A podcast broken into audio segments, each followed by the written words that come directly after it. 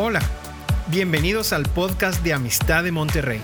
Disfruta de este mensaje y compártelo con tus familiares y amigos. Sabemos que lo que Dios te hablará será de bendición para ti y para otros.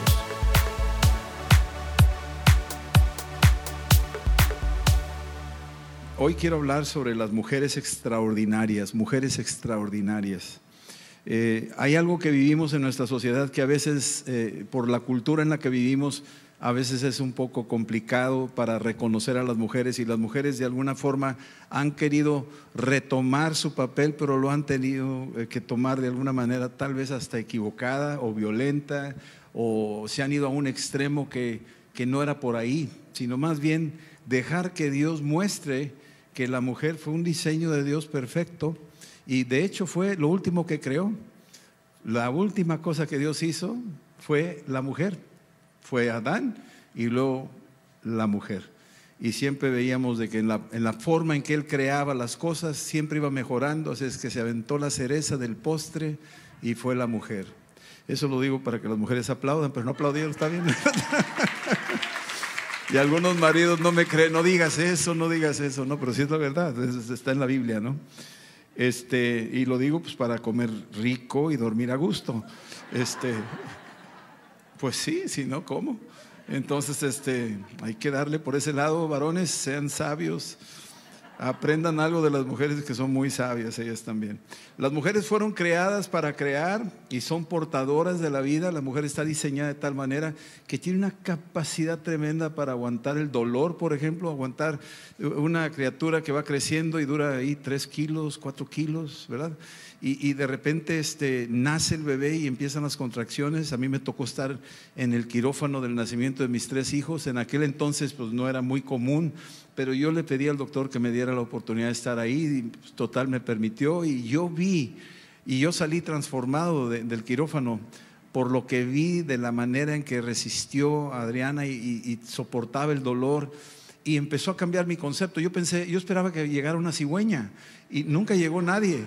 ¿Verdad? Este, la realidad es que los hombres tienen un mito en la cabeza de que, de que somos muy hombres, ¿verdad? Pero yo quisiera que entendiéramos que, que ellas traen algo más que nosotros no tenemos. Nosotros tenemos una piedrita en el riñón y andamos chillando y no sabemos qué hacer con ella. Y ellas traen tres kilos, ¿verdad? O sea, eh, por favor, entendamos, ¿verdad? Y, entonces, y además tienen la capacidad de, de amamantar, de nutrir, y tienen muchas otras facultades dadas por Dios y son realmente un diseño maravilloso de parte del Señor y ellas son guardianes de las futuras generaciones.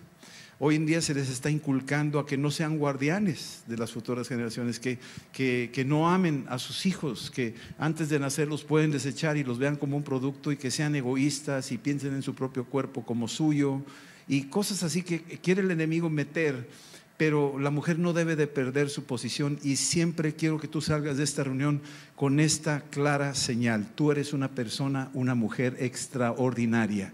No es un congreso de mujeres ahorita, sí, quiero que los hombres lo oigan para que nosotros entendamos. Y lo está hablando un hombre referente a la mujer. Tenemos que reconocer eso. Ahora, hay varias mujeres, hay muchísimas mujeres en la Biblia y yo nomás escogí hay unas cuantas para para hacer mención de, las características de estas mujeres extraordinarias. Definitivamente hay mujeres que son terribles, como Jezabel y muchas otras, pero no vamos a hablar de ellas porque no tiene ni caso hablar de ellas ahorita. Vamos a hablar de las mujeres extraordinarias y lo que hicieron para que dejaran huella en la Biblia y nos dejaran una directriz para las mujeres y para los hombres, para los padres de familia, para los esposos, para los futuros novios, que sepan escoger bien sus esposas y que las mujeres sepan escoger bien a sus maridos y que no importando qué situación o circunstancia aparezca en el camino de tu vida, aún ahí Dios puede hacer cosas extraordinarias en tu vida. La primera que yo quiero hablar ahorita es de Elizabeth. Elizabeth aparece en el libro de Lucas y es una mujer que en su juventud se casó, quiso tener familia y no hubo nada. Zacarías intentó por muchas maneras y no tuvo, no tuvo éxito. Elizabeth fue pasando el tiempo, quedó ella ya eh, una mujer ya mayor de edad y finalmente, pues después de tanto orar y todo lo demás, parecería que no había pasado absolutamente nada y iba a pasar la vida de esa manera, una vida que pues anheló, pero no, no le llegó. Y yo no dudo ni un tantito que tengamos los dos escenarios, una que ora y nunca llega la respuesta y otra que ora y sí llega la respuesta. Las dos son de bendición. Las dos son de bendición y hay que entenderlo. Aquí en Lucas 1, 36 al 37 dice que le dice aquí el, ángel este, a María, le está diciendo, ahorita veremos María, que es otra mujer extraordinaria, pero le dice aquí a María, he aquí tu parienta Elizabeth, ella también ha concebido hijo en su vejez, y este es el sexto mes para ella, la que llamaban estéril, porque no hay nada imposible para Dios. Esta mujer tenía oraciones antiguas. Algunas, eh, eh, algunos de nosotros tenemos oraciones que hemos hecho, las hemos orado de manera continua, no vemos respuesta y como que las vamos dejando, aceptando que no va a haber cambios y ahí quedan en el olvido. Y aparentemente nunca, nunca iban a ser contestadas, pero Dios tiene un archivo de oraciones antiguas. Y cuando Él quiere ir al archivo muerto, puede sacar ahí la información y la puede activar. ¿sí? Hay un caso del rey Darío, eh, que, bueno, cuando, bueno, no, Darío, pero en el rey Azuero, en el caso de Esther, que en, un sueño le preguntó, oye, ¿qué se hizo con aquel hombre que me defendió? ¿Qué se hizo con aquel hombre que denunció? ¿Quién, búscame en el archivo muerto esa información. Y fueron al archivo muerto y sacaron la información y era Mardoqueo. Y dijo, bueno, ¿y qué se le dio a ese hombre que me protegió? Nada. Yo quiero que lo honren. Si me explico? Hay un archivo muerto por ahí de tus oraciones. Hay hechos que en algún momento dado nosotros hacemos delante del Señor y no hay respuesta y parece que no hubo respuesta y no hubo éxito, pero Dios no se olvida de esas oraciones antiguas. ¿Sí? Otra característica de Elizabeth es que tenía su propia paciencia. La paciencia trae, trae sus frutos. Y entonces, aunque fuera viejita, bueno, pues ahí vemos el caso de Sara y Sara en su vejez, pues tuvo un hijo. Y ahora en el Nuevo Testamento tenemos un caso similar, donde Elizabeth también en su vejez tuvo su hijo. Así es que este es algo extraordinario, de una mujer extraordinaria.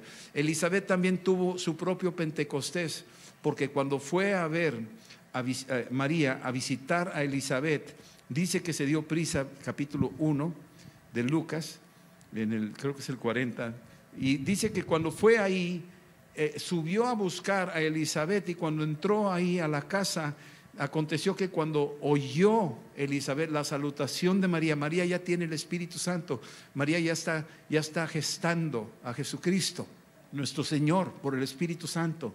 Y cuando fue por el Espíritu Santo, cuando ella habla y saluda, toca la vida de Elizabeth, la unción del Espíritu Santo que ya tenía María y tocó al bebé aún antes de nacer. Así es que estamos viendo que ahí hubo un Pentecostés en ese momento, se llenó de gozo, se llenó de alegría, algo pasó en ese encuentro. Así es que Dios también tiene planes para la vida de muchísima gente, muchísimas mujeres que ni se imaginan el propósito de Dios, ¿sí?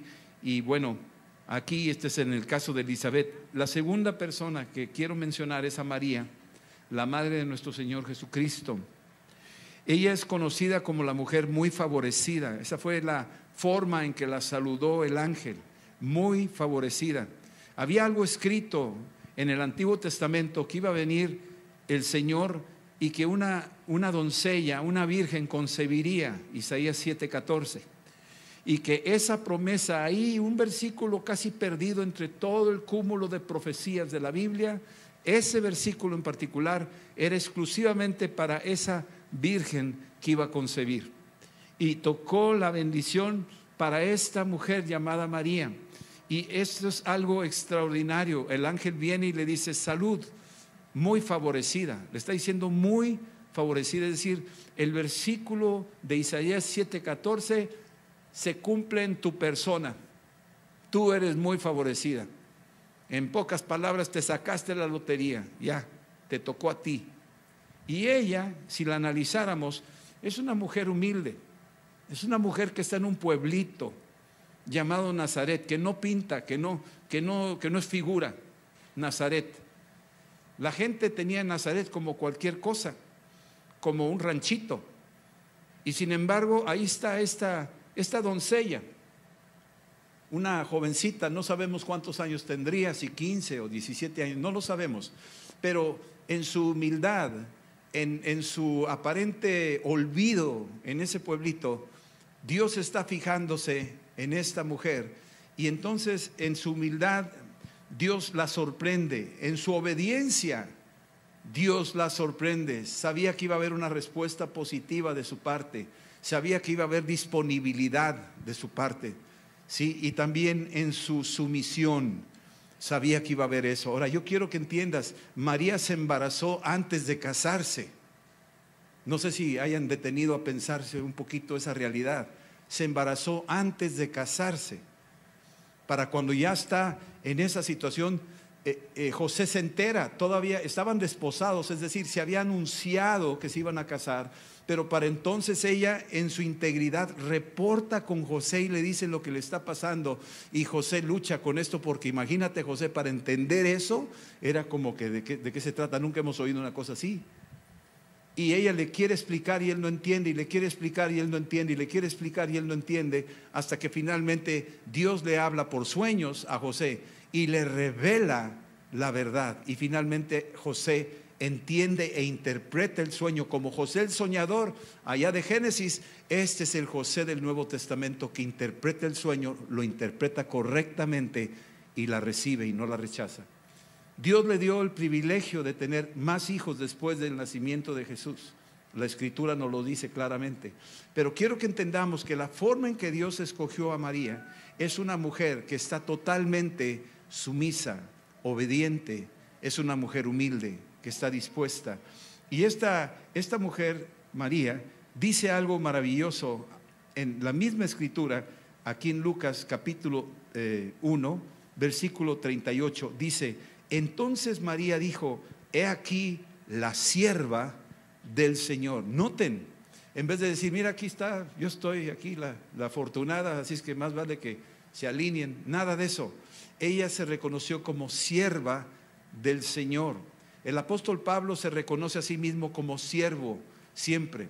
Tú lees Romanos capítulo 1, versículo 1 y dice, Pablo, siervo del Señor. Eh, así se describe a sí mismo. A pesar de que tenía la unción y podía hacer milagros y sanidades y tenía un llamado poderoso, había visto a Cristo en el camino, con todo, aún ahí se mantenía humilde, reconociendo la gracia que se le había otorgado a él. María, de manera parecida, está diciendo, he aquí la sierva del Señor, hágase conmigo conforme a tu palabra. Qué tremenda declaración. Hágase conmigo conforme a tu palabra. Ella estuvo dispuesta a pagar las consecuencias de tal vez malos entendidos, críticas, rechazo social, una serie de cosas que pudieran venir en su contra, pero aún así ella estaba descansando en la confianza de que el Dios Todopoderoso tenía el control y que ella no tenía por qué tener la menor duda de que Dios la iba a bendecir. Y el ángel, dice ahí, salió de su presencia. Es que vemos aquí una extraordinaria mujer, podríamos decir una mujer única dentro de toda la historia de la humanidad, alguien que pudo concebir sin contacto sexual a través del Espíritu Santo Ahora, nace aquí la concepción de Jesús de Nazaret en Nazaret. Todos nos acordamos de Belén, casi siempre en Navidad pensamos en Belén. Ahí nació Jesús, sí estamos. Pero Jesús fue concebido en Nazaret y casi nadie da espacio a Nazaret.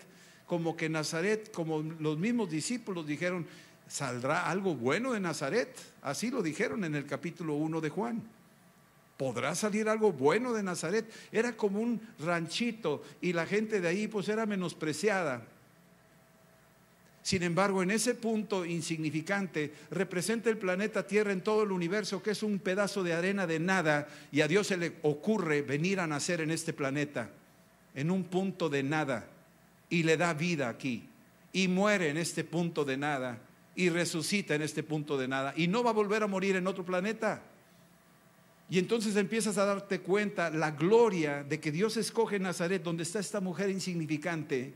Y en ese lugar llamado Nazaret, Es ahí donde aparece la concepción de Jesús y ahí es donde muchos le damos más importancia a Belén por el nacimiento de Jesús en Belén, pero nos olvidamos de que durante la gestación Jesús sigue siendo Jesús. ¿Sí me estamos entendiendo? Y por eso hoy en día le damos más importancia a la criatura nacida, pero al feto, al producto, a, la, criatura en los vientres de las mujeres no tienen la mayor importancia. ¿Me están entendiendo? Hemos perdido piso. No hemos entendido que desde el momento en que fue concebido Jesús en el vientre de María, a partir de ahí es de gran importancia su venida a este mundo, aún antes de nacer. Aquí es donde tenemos que empezar a cambiar parámetros y paradigmas que tenemos en la cabeza. Entonces, esto fue lo que le pasó a María. Ahora vamos más adelante y tenemos otro caso. Y en este caso tenemos el, tercer ejemplo de Ana, la viuda agradecida. Ana es, en este caso, aquí dice ahí en el capítulo 2 de Lucas, versículos del 36 al 38, dice que estaba ahí Ana, era una profetisa, era hija de Fenuel, de la tribu de Aser, de edad muy avanzada. Había vivido con su marido siete años. Imagínate una joven que se casa y a los siete años su marido se muere. Queda viuda esta mujer.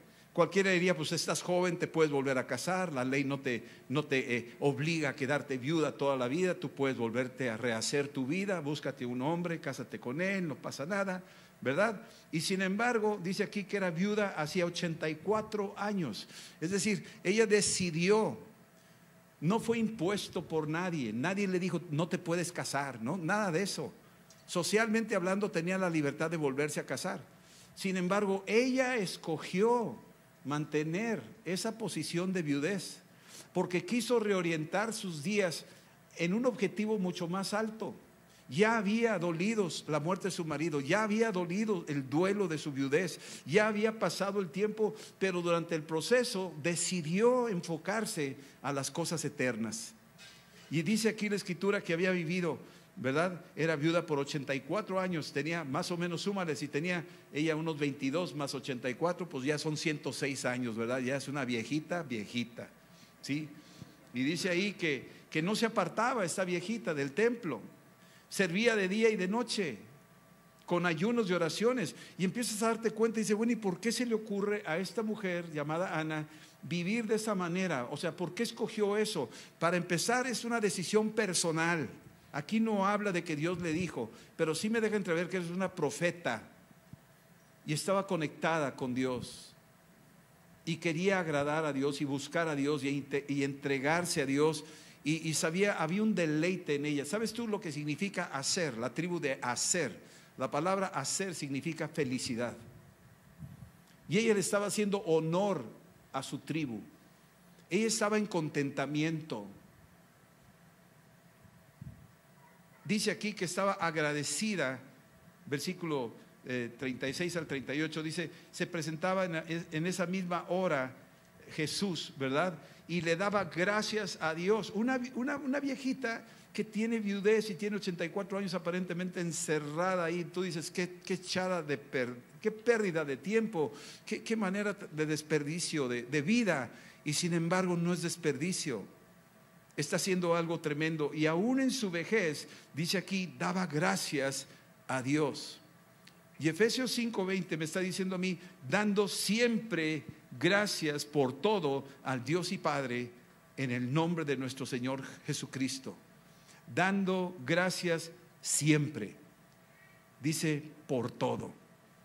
Aquí estamos viendo el ejemplo vivo en esta mujer llamada Ana. Sí, la hija de Fenuel, la viuda de la tribu de Aser, que tenía más de 100 años, que está dando aún gracias, y le hablaba a todo mundo del niño y a todos los que esperaban la redención del Señor. Aquí vemos un, ejemplo tremendo de, alguien que tiene el concepto claro de lo que es la diligencia, ser diligente en lo que estás haciendo. Luego viene el número cuatro, aquí aparece otra Ana. Y esta Ana es la estéril, la estéril que hizo pacto con Dios, Ana, la del Antiguo Testamento, la esposa del Caná. Esta mujer es estéril, está casado con un hombre llamado el Caná, que en aquel entonces se permitía tener dos mujeres o tres según la capacidad económica. Eso era lo que reinaba en la cultura. Luego ya en el nuevo pacto cambió todo. Y dale gloria a Dios que no te dio más de una suegra. Sí.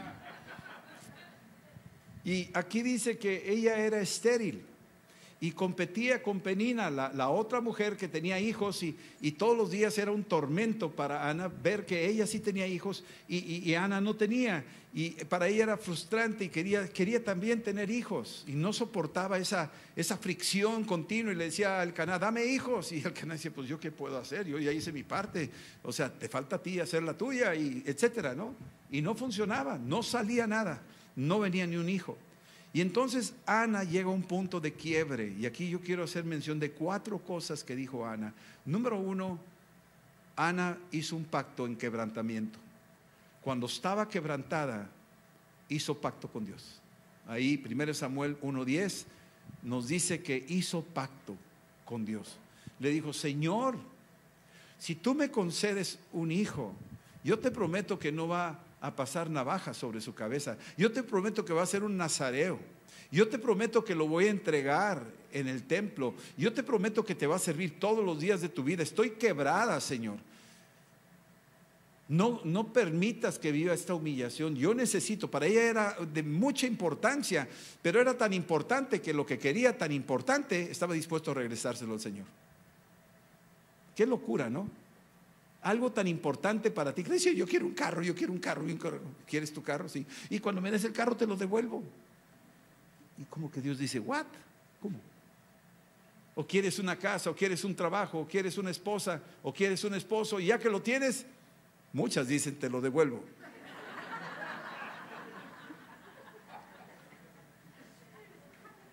¿Sí me están entendiendo?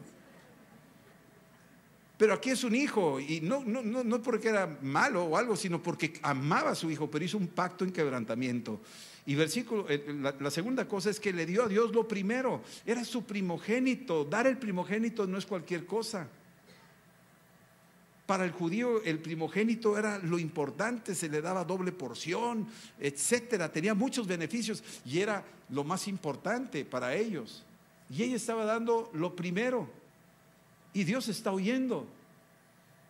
Y cada rato creo que está diciendo en el cielo, ¿cómo se parece a mí? En quebrantamiento, estando en la cruz, yo hice pacto. Yo les prometí que el que creyera en mí, aunque muera, vivirá. Yo les prometí que con esta sangre que está saliendo de mis llagas, sus pecados les serían perdonados. Se parece a mí. Yo les di lo primero. Les di lo mejor. Esa es la tercera cosa. Les di mi hijo. Ella me está dando lo primero. Samuel. Y me está dando lo mejor. Lo está apartando. Lo está diciendo que va a ser un nazareo. Y luego dice, me está dando lo más amado. Esa es la cuarta cosa. Me está dando lo que más ama. Se parece tanto a mí. Yo les di en quebrantamiento el pacto. Yo les di lo primero. Yo les di lo mejor. Yo les di lo que más amo. Se parece tanto a mí. Y dice la escritura que Dios se acordó de ella. Y entonces Dios aceptó el pacto de Ana. Y ahora hay cuatro cosas que Dios también refleja en esta escritura, 1 Samuel.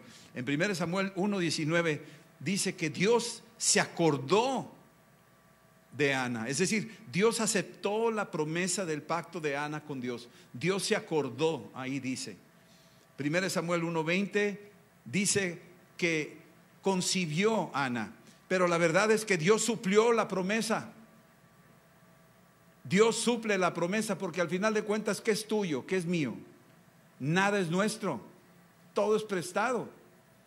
Dios suplió la promesa que ella hizo. Si me das un hijo, te lo devuelvo. Pues a final de cuentas siempre fue mío. O sea, tú estás ahí nomás manejando algunos conceptos, pero ese niño es mío. Yo, yo lo produje, yo lo creé, yo lo, yo lo hice, yo lo diseñé. siempre fue mío, pero me parece bien el pacto, me lo quieres dar, acepto el pacto. Te voy a suplir la promesa que hiciste. Hay gente que dice, yo te, prometo 100 mil pesos, Señor, para la obra, si me ayuda. Ok, está bien, el Señor te va a dar eso para la obra y los 100 mil pesos, ¿dónde quedan? ¿Sí me entiendes eso?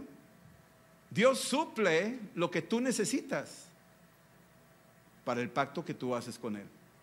Tercera cosa, Dios bendice la promesa. Dios bendijo esa promesa. A Samuel dice en 1 Samuel 3:19 que Samuel fue un profeta de Israel. Todo el mundo lo reconoció. Todo lo que él decía no caía a tierra. Era una bendición. Así es que Dios bendice la promesa del pacto que tú hagas con Él. Ella hizo un pacto y Dios bendijo esa promesa. Y finalmente Dios multiplicó la promesa. Porque no solo tuvo Samuel, 1 Samuel 2, 20 y 21, dice que Dios le dio cinco hijos más. Aparte de Samuel, tuvo seis hijos en total. Seis hijos en total. Así es que Dios, cuando tú le das a Él una cosa, Él te la devuelve multiplicada te la va a devolver multiplicada. No le podemos ganar a Dios en el dar. Es una realidad. Así es que este es el caso de Ana. Ahora vamos a ver el quinto caso. Ya vimos a Elizabeth, ya vimos a, María, la madre de nuestro Señor Jesucristo, ya vimos a Ana, la, hija de Fenuel, ya vimos a, Ana, la esposa del Caná, que hizo pacto con Dios. Ahora vamos a ver la quinta, y en este caso es Noemí. Y Noemí, rara vez hemos hablado del libro de Ruth, vamos a ver si le podemos dar un, detalle, meternos verso por verso algún día de estos, porque es un libro tremendo, les recomiendo que lo lean. Pero a, Noemí la identifico como la suegra sabia. Yo le doy gracias a Dios por la suegra que tengo, porque es muy sabia, no se mete, es muy sabia, muy sabia. Y aquí estoy viendo una mujer sabia, Noemí es tan sabia para empezar, Noemí es una mujer que, se le muere el marido y queda en viudez. Y luego sus hijos, sus dos hijos también mueren. Así es que sus nueras quedan viudas y no tiene descendencia, no tiene, no tiene ya nietos. Entonces Noemí está pasando por un calvario, está pasando por un tiempo difícil, está sufriendo, es algo doloroso. Y en su dolor decide irse de regreso a Israel porque estaba viviendo en Moab. Los moabitas eran un pueblo no querido por los judíos, ni los moabitas querían a los de Israel tampoco. Y entonces decide irse aparentemente derrotada, buscando una nueva etapa, un nuevo capítulo en su vida. Y yo creo que así es. A mí me ha tocado hablar con viudas, especialmente en esta pandemia. No con todas, pero con algunas. Y mi palabra es, prepárate para un nuevo capítulo en tu vida. Pasa, pasa por tu viudez, pasa por tu luto y vamos preparándonos para un nuevo capítulo en tu vida. Y Noemí se prepara para ir a Israel. Había oído que había pan en Israel, porque había hambruna en Moab. Y entonces le dice a las dos nueras, a las dos viudas, ¿saben qué? Ustedes pues son moabitas, yo no tengo más hijos que darles, y aunque si los tuviera, no los van a esperar, ¿verdad? Ahorita, si yo me concibo ahorita y tengo hijos, no los van a esperar. Ustedes ya están entraditas en años. Entonces, la realidad es que no tengo nada que ofrecerles. Quédense aquí, yo ya me voy. Y una de ellas dijo, pues tienes razón, suegrita, me voy a quedar. Y se fue. Pero Ruth dijo, no, momento, porque una suegra como tú no encontraré en otra parte del mundo. Porque el Dios tuyo me ha impactado. Tu estilo de vida me ha impactado. Tu sabiduría me ha impactado. Así es que tu pueblo será mi pueblo y tu Dios será mi Dios. Y si donde tú mueras, yo ahí también voy a morir. O sea, me ganó tu forma de ser. Imagínate el impacto de Noemí en el corazón de Ruth. El testimonio que impactó a Ruth al punto donde Ruth fue capaz de decir, me la juego, me la juego contigo, me la juego contigo. Y le dice Noemí, no, no, no, no, Ruth, espérame, tú no sabes, mi pueblo es bien tremendo. Si tú llegas allá, tú vas a ser una gentil, vas a ser despreciada, vas a pasarla difícil, nadie te va a querer, nadie te va a aceptar. Tú eres una gentil, tú eres una moabita. Eh, olvídate, vas, vas ya perdiendo, vas perdiendo, no vas a ganar. Y ella dijo, tu Dios es mi Dios y tu pueblo mi pueblo y donde tú mueras yo muero, me vale lo que venga. Yo quiero estar pegadita contigo porque tú eres una suegra sabia. Y le puso estorbos Noemí. Y a veces Dios es así, nos pone trabas, nos pone estorbos. A veces si eres de veras en el matrimonio, a veces hay diferencias. Y a veces nosotros por las diferencias decimos, no, pues ahí muere, pues ahí muere, pues órale, fírmale para ya acabar con esto. Y se divorcian y tú dices, wow, no pasaron la prueba, no eran de a de veras. A veces va a haber obstáculos en la vida, amistades, relaciones, no sé, situaciones donde no vamos a poder entender que Dios permite el obstáculo para ver si lo vas a brincar o no lo vas a brincar. Yo veo a Noemí como diciendo, allá no te van a querer. Y decía, yo voy. Y ella está aquí por dentro pensando, ojalá te vengas, pero te voy a poner otra traba. Allá te van a decir perra. ¡Wow! Bueno, ok, ya pasaste. La que sigue. Este, allá eh, no hay nadie para ti, no importa. Me quedo viuda, me quedo vistiendo santos, no importa lo que sea. O sea, todos los obstáculos que le ponía, todos los obstáculos los brincaba Ruth.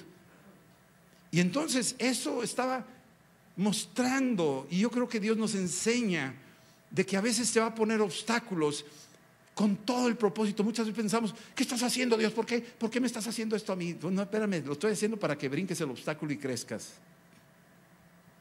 Para ver si eres ya de veras o no. Y entonces, Noemí atrae el corazón de Ruth. Ahora vamos a ver la sexta. Y aquí estamos hablando de Ruth. Ruth es la gentil que va a ser madre de reyes.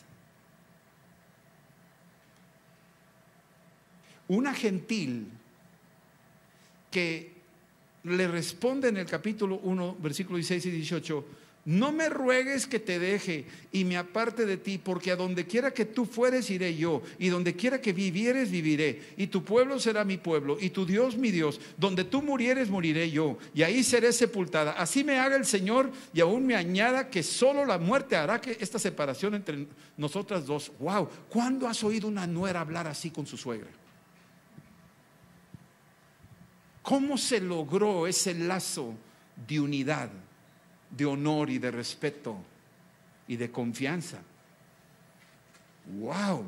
Esto es, esto es algo extraordinario. Y llegan ahí a Israel y de repente se va presentando un escenario, esas citas divinas donde ya brincan los obstáculos y ya está esperando por allá el galán, Mr. Boss. Está Mr. Boss ahí cuidando su rancho. Y le dice Noemí, pues ve por allá y recoge lo que se le caiga a la carreta y tráetelo porque no hay que comer. Y sí, como no, y ella se va atrás y recoge todo y está viendo vos por ahí y dice, ¿y esta qué? Pues anda contra todas las demás, ¿verdad? Y de repente la ve y, va y viene y de repente como que empieza vos a interesarse y le dice a la suegra, oye, fíjate que conocí al dueño del terreno ese del rancho, este, el señor Bossi, y pues es muy amable, muy atento. Ah, sí, sí. A ver, déjame ver. Y, empieza, y a investigar. Y yo creo que investigó. Oye, este bosque es soltero, viudo, casado. No, está disponible. Ándale. Dijo, ok, bueno, está bien. Entonces ya empieza a armar ella acá. Tú sabes cómo son a veces, ¿no? Y, empieza. Le dice, ¿sabes qué? ¿Por qué no vas ahí con vos y, y, caliéntale los pies porque se le están enfriando de vez en cuando? La cobija que tienes muy cortita. Y va y le sigue la, instrucción al pie de la letra. Y finalmente vos empieza a ver en ella. Dice, ¿sabes qué? Me caes bien. Pero soy moabita. No importa. ¿Me caes bien? Pues ¿cómo le vamos a hacer? Yo me encargo. Y entonces va y le dice a Noemí, Noemí le dice, tranquila, él no va a dormir hasta que arregle este asunto. Y total, arregla papeles, trámites con todo el pueblo, les explica, oye, ¿sabes qué? Y yo creo que el pueblo debe haber dicho, "Mm, se va a casar con una moabita. Híjole, no, pues yo no la quiero, Zafos. El que tenía la, la- mano, la herencia. Sin embargo, vos dice, yo la quiero tal como está. Me la llevo. Y se casa con ella. Y para cuando se casa es, es la combinación histórica de sangre gentil con sangre judía. Es el plan perfecto de Dios donde quiere levantar de los dos pueblos uno solo. Un nuevo hombre, dice Gálatas. Derribar los muros que estaban en medio. Ya desde antes los está profetizando. Esto es lo que yo quiero hacer. Este es mi proyecto que tengo. Y entonces, termino con esto. Ruth se casa. Versículo 13 y al 17 del capítulo 4.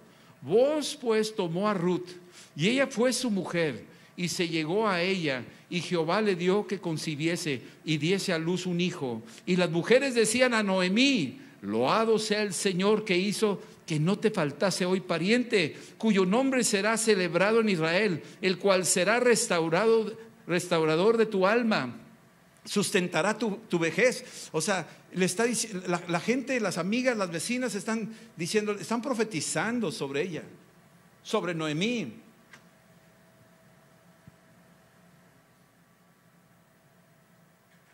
Te van a sustentar tu vejez, pues pues tu nuera que te ama lo ha dado a luz y ella es de más valor para ti que siete hijos. Imagínate, ya habían visto el testimonio de Ruth, una excelente, extraordinaria mujer, más valiosa que siete hijos. Y tomando Noemí el hijo que tuvo Ruth, hace un acto profético. Y Ruth le da el bebé, la mezcla de dos sangres lo pone en manos de Noemí y Noemí sentada se lo pone en el regazo y hace como una acción profética, como si naciera de ella ese bebé. Y lo están viendo, ese acto profético. Y dice, y ella, Noemí, tomó el hijo y lo puso en su regazo y fue su haya. Y le dieron nombre las vecinas diciendo, le ha nacido un hijo a Noemí. ¿Vieron algo? Aquella viuda abatida que parecería que todo lo había perdido, esposo, dos hijos, todo. De repente viene un Dios poderoso, misericordioso, que extiende su mano y la levanta de su humillación y la corona de favores. Y dice aquí, le ha nacido un hijo a Noemí, le llamaron Obed. Este es el padre de Isaí y es el padre del rey David. Y siglos después, del rey de reyes y señor de señores. Porque Jesús viene del linaje de Ruth. De ahí viene él. Este es, son hechos increíbles de mujeres extraordinarias que saben confrontar los retos de la vida diaria y las superan y vencen y al final de cuentas Dios las corona de favores. Mujeres, ustedes tienen delante de ustedes la gran oportunidad de ser extraordinarias. De por sí lo son. Algunas no se han dado cuenta. Algunas les han dicho, tú no sirves para nada, tú nunca la vas a hacer. Algunas han sido traicionadas y los, los esposos se han ido con otras pensando que las otras eran mejores que tú. Pero quiero decirte hoy que tú eres extraordinario. Y que Dios te ha dado a ti la oportunidad y el privilegio de tomar una decisión ante tu adversidad para que salgas adelante en la vida y saber que Dios está contigo. Y lo que Él tiene planeado es más allá de lo que tú puedes pensar o imaginar. Este es nuestro Dios. Vamos a orar y vamos a pedir al Espíritu Santo que te dé tu propio Pentecostés como se lo dio Elizabeth. Que te visite como visitó a, a María, la madre de nuestro Señor Jesucristo, a una mujer que lo llegó inesperada, humilde, obediente, sumisa. A un Dios que visitó a Ana, esta viuda de 106 años, pero que tenía los ojos puestos en las cosas de arriba, que era agradecida, no importando la circunstancia que le pasara. O como una Ana, que era el Dios de Ana, que le encantó la forma en que Ana hizo pacto con él, porque lo que ella hizo se parecía tanto a Cristo en la cruz. Que bendijo a Noemí en su viudez y la coronó de favores y le dio descendencia de reyes. Que bendijo a Ruth que se atrevió a decirle, tu Dios es mi Dios. Y digan lo que digan, no me importan. Como dijo la mujer esta que dijo Adriana hace rato, si caen migajas me las como como perro. Si me dicen así, no importa, pero yo te creo. Y le dijo Dios, oh mujer, grande es tu fe. Y eso fue lo que le pasó a Ruth. Le dijo, mujer, te voy a coronar de favores. Tú vas a ser madre de reyes. Y lo fue. Padre, yo te pido que derrames tu Espíritu Santo y sanes a tus hijas. Liberes a tus hijas. Restaures a tus hijas. Que los hombres que estén aquí reconozcamos el valor de tus de tus princesas. Que Señor tu Espíritu Santo las unja con sabiduría de lo alto, con diligencia, con denuedo, con humildad, con obediencia, con sumisión, con fe, en el nombre de Cristo. Oro que tú consueles a las que están heridas, las que han sido devaluadas según el mundo, las que han perdido el rumbo por el pecado y la seducción, las que tú conoces y que sabes que son tuyas, las que tú tienes un lugar especial para ellas en tu mesa. Padre, en el nombre de Cristo, corona de favores a tus hijas. Te lo pido, Padre, en el nombre de Cristo Jesús. Y yo quiero que ores, si tú nunca has recibido a Cristo, seas hombre o seas mujer, este es el tiempo de invitar a Cristo a tu corazón y decirle que venga a tu vida porque Él no hace excepción de, de, hombre o mujer. Él, él, para Él ahorita Él está viéndote como una persona única. En el nombre de Jesús, dile esto. Si tú quieres recibir a Cristo, levanta tu mano ahí donde estás. Si tú quieres, si tú has venido buscando una respuesta a tu vida, levanta tu mano. Si tú has querido encontrarte con el autor de la vida, con el rey de reyes, levanta tu mano y dile, yo quiero Cristo que tú vengas a mi vida. Y díselo así, dile, Señor, perdona mis pecados y lávame con tu sangre.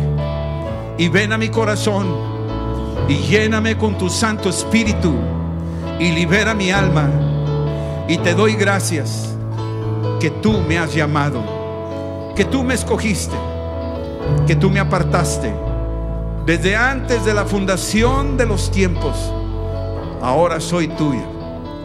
En el nombre de Jesús, el que murió por mí y el que resucitó, te recibo en Cristo Jesús. Amén. Amén. Señor, bendice a estas mujeres extraordinarias. Bendice a estos varones a los casados que valoren a sus mujeres, a sus mamás, a sus abuelitas, a sus tías, a sus esposas, a sus hijas, a sus nietas. Señor, que haya una verdadera honra en el nombre de Cristo. Te doy gracias, Padre, por lo que tú has hecho entre nosotros y lo que tú harás en Cristo Jesús. Amén. Amén, amén. Aleluya. Dios los bendiga. Dios les bendiga. Aleluya. Dale, dale gloria, dale gloria. Dale gloria, dale un fuerte aplauso de agradecimiento a Él. Aleluya. Esperamos que este mensaje te ayude en tu vida diaria. No olvides suscribirte y seguirnos en nuestras redes sociales. Somos familia amistad.